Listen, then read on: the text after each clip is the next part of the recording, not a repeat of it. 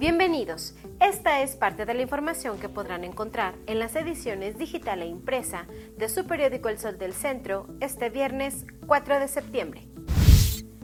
El gobernador Martín Orozco Sandoval sostuvo un encuentro con el cónsul general de Japón en León, Tatsumi Tagaki, en donde acordaron trabajar coordinadamente en economía, salud y seguridad pública, a fin de que estos sectores puedan reforzarse no solo en la entidad federativa, sino también en la propia región Bajío, Centro y Occidente.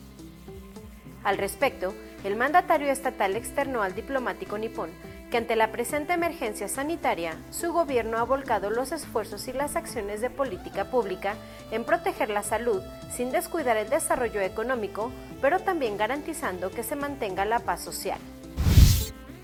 Una niña de apenas dos años de edad, contagiada por sus familiares con COVID-19, perdió la vida en las últimas horas mientras se encontraba internada en el Hospital General de Zona número 1 del Instituto Mexicano del Seguro Social.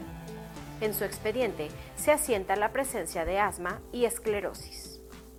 Ella es una de los cinco pacientes que perecieron entre miércoles y jueves a causa de esta pandemia, que suma ya 469 víctimas mortales en la entidad.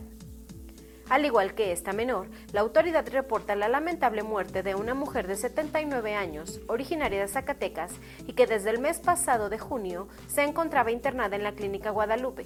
En su caso, se reportan insuficiencia renal crónica e hipertensión arterial sistémica. El suicidio de una niña de apenas 13 años de edad, presumiblemente a causa del bullying que sufría en su entorno social, es una muestra de la fragilidad existente en nuestros días para responder con serenidad y firmeza ante las dificultades que sobrevienen en nuestra vida diaria.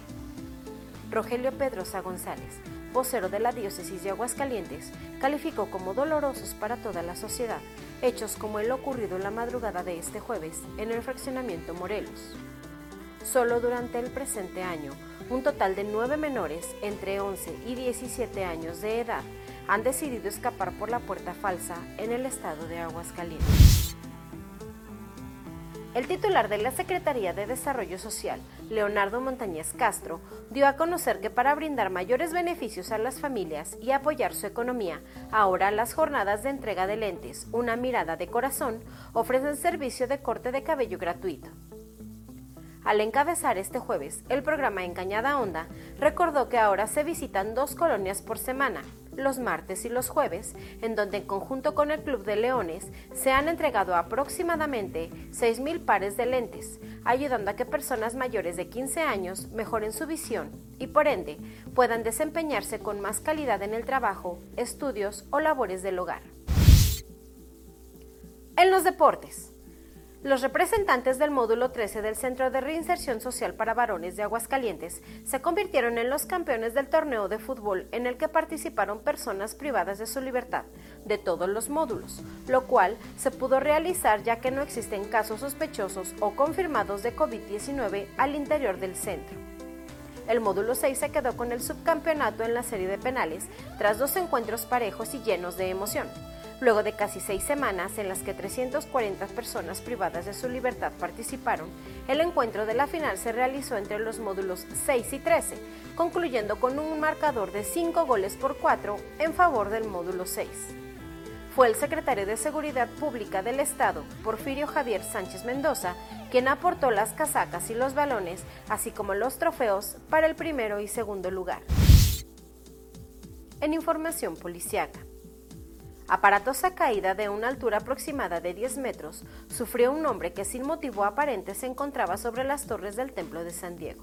Los hechos ocurrieron la tarde de este miércoles, cuando transeúntes detectaron a una persona del sexo masculino en las alturas del Templo de San Diego, quien aparentemente se encontraba ahí con la intención de quitarse la vida. Sin embargo, al momento de continuar su rumbo hacia la parte alta del edificio, cayó al suelo. Al arribar a este lugar, los uniformados encontraron a quien se identificó como Darío, de 40 años de edad, y que al presentar probable fractura de cúbito y radio del brazo derecho, fue trasladado al Hospital Tercer Nivel. Te invitamos a que consultes el detalle de esta y mucha más información en las ediciones digital e impresa de tu periódico El Sol del Centro este viernes 4 de septiembre.